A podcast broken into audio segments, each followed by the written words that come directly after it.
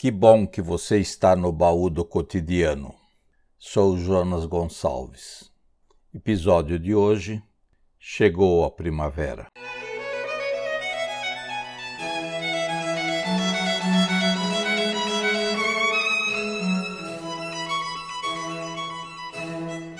Chegou a primavera.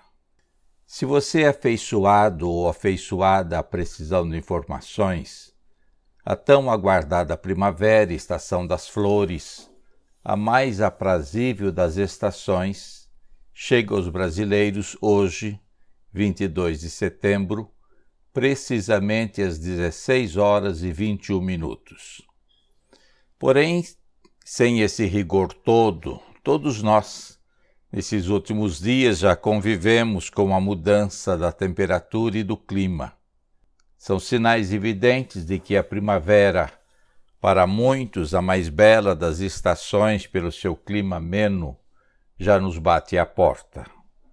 As flores lentamente começam a desabrochar e vão dando cores às ruas, campos e jardins, modificando a paisagem e tornando-a com um aspecto mais alegre e contemplativa. Com a primavera, tudo ganha novos ares ares vívidos. Gradativamente a temperatura já foi se elevando, indicando firmemente a transição entre o rígido inverno, que atrás vai ficando, e o causticante verão que virá logo à frente. As chuvas. Sim, as primeiras chuvas discretamente já começaram a nos dar leves sinais de vida. São as primeiras chuvas as primeiras chuvas da primavera. Os animais começam a aparecer, alguns saindo do seu período de hibernação, outros mudando o comportamento. Beija-flores e abelhas saem alegres para a polinização, interferindo significativamente no ciclo reprodutivo das plantas. O Brasil em função da imensidão da sua extensão territorial, tem destacada peculiaridade. Mais ao sul, as mudanças entre as estações são menos sentidas, enquanto mais ao norte as estações são duas, porém bem definidas: inverno e verão, período seco e chuvoso. Ah, mas a primavera não é só temperatura e flores, também é clima. Clima de romance, amor, paixão e poesia.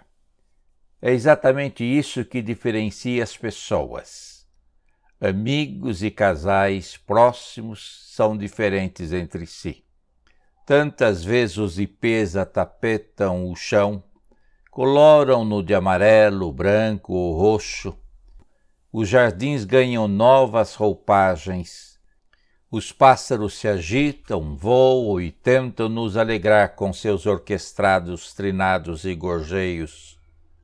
Porém, o ser humano, amigos nossos e nós mesmos, tantas vezes áridos, desencantados, vazios, cabisbaixos, borocochôs, macambúzios, perdidos no tempo e no espaço, não somos atingidos pela primavera, pela primavera da vida.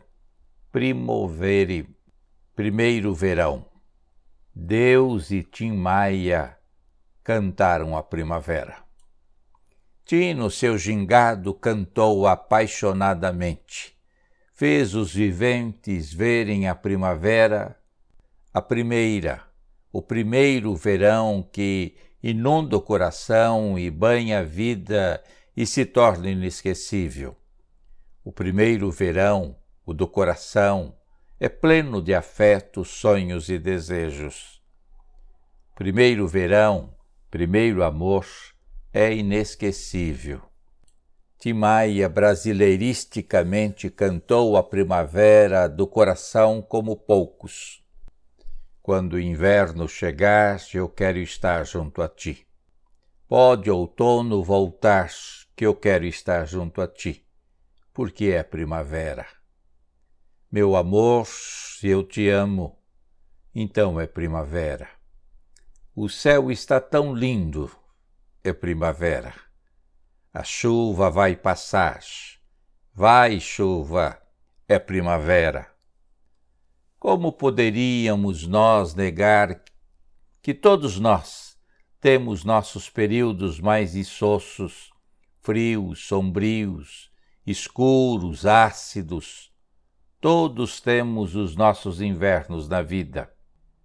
Porém, é um tempo, por um tempo, por um curto tempo, logo vem a primavera.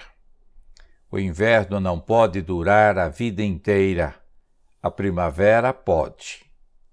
Todos nós, você e eu, precisamos abrir e manter as portas abertas para a primavera, portas escancaradas, ter as portas e janelas do coração abertas à primavera é um divino dever.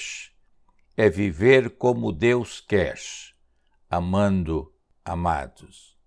É, até Deus se interessou pela primavera da nossa vida. Pois como falar do divino sem falar das entranhas do ser humano? A melhor teologia é sempre teologicamente antropológica afirmou recentemente reconhecido líder religioso cristão. A prova dessa verdade é que Ele, Deus, nos preservou nas Escrituras, no cânon sagrado, o livro de Cantares, o Cântico dos Cânticos, o mais sublime dos cânticos. Vamos relembrar apenas um trecho de um poema que está no capítulo 2 do livro de Cantares. Esse trecho fala por si. Olha e vê que o inverno já se foi, a chuva passou, é primavera. Aparecem as flores no campo, chegou o tempo de podar e cantar. Já se ouve o doce arrulhar dos pombos, ouve-se as vozes dos pássaros. A figueira começa a dar os seus primeiros figos.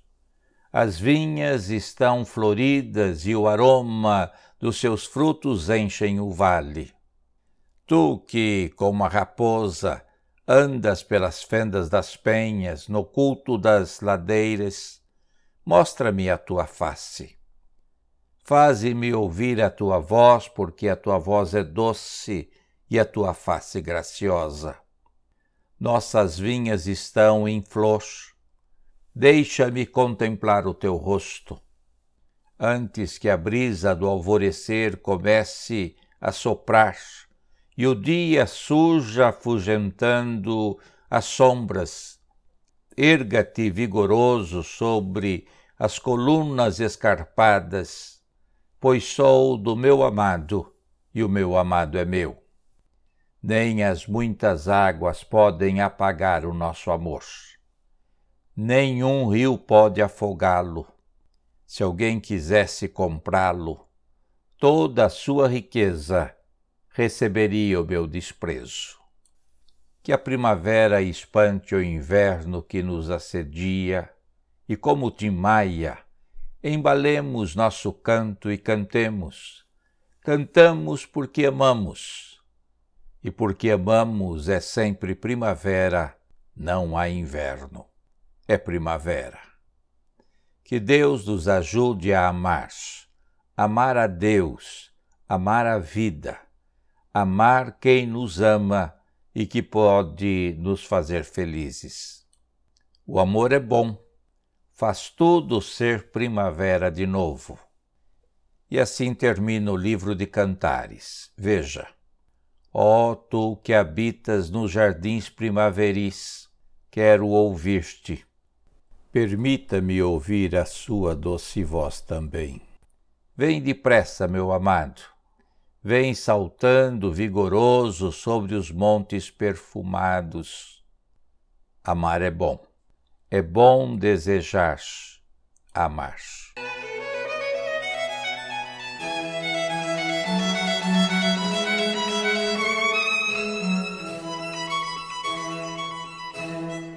O baú do cotidiano todas as quartas-feiras, logo pela manhã, às 8 horas.